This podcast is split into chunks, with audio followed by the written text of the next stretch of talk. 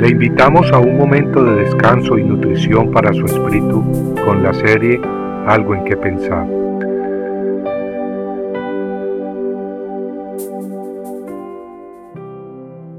Arrepentíos.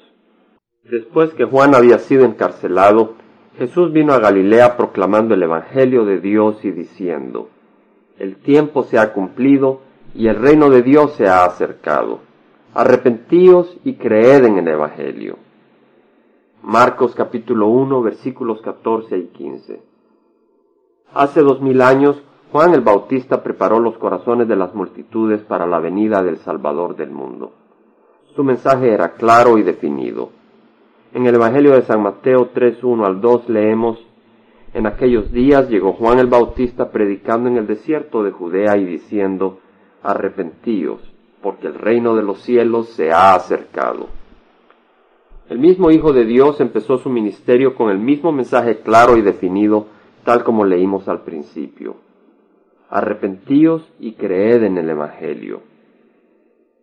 En el capítulo 2 del libro de Hechos encontramos también que cuando Pedro predicaba en el día de Pentecostés, los corazones de las gentes fueron tocados, de manera que exclamaron, varones hermanos, ¿qué haremos?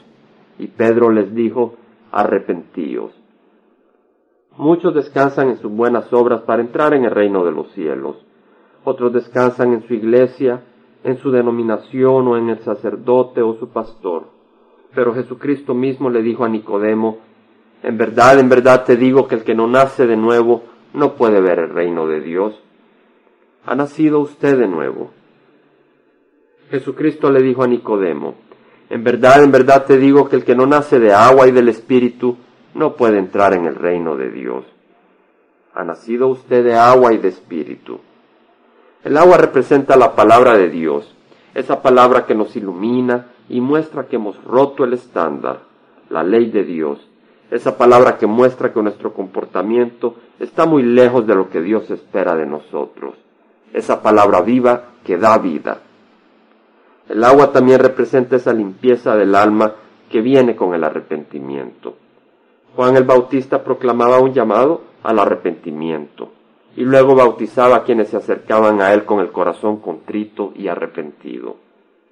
Tal vez usted diga, amigo, pero yo no tengo nada de qué arrepentirme. La Biblia muestra que tenemos mucho de qué arrepentirnos. Debemos arrepentirnos por correr tras nuestros propios sueños por encima de la voluntad de Dios. Debemos arrepentirnos por caminar incrédulamente, como que si Dios estuviera muy lejos o no viera lo que pasa, ni lo que hacemos o dejamos de hacer. Debemos arrepentirnos por no amar a Dios sobre todas las cosas. Tenemos que arrepentirnos por no amar a nuestro prójimo como a nosotros mismos.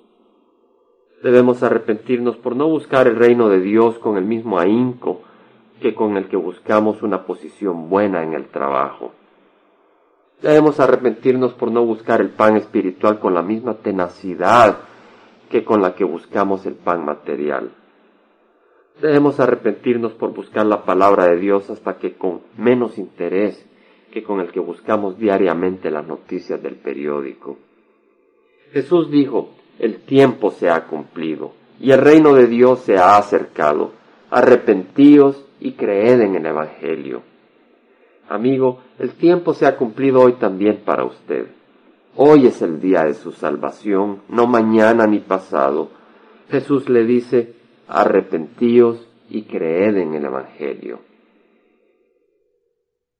Compartiendo algo en que pensar, estuvo con ustedes Jaime Simán.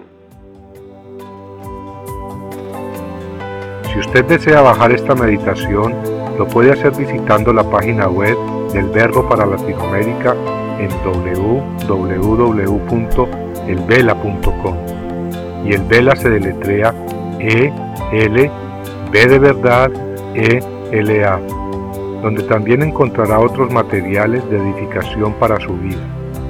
Puede también escribirnos a El Vela Pio Voz 1002 Orange, California 92856 Estados Unidos. Dios le bendiga.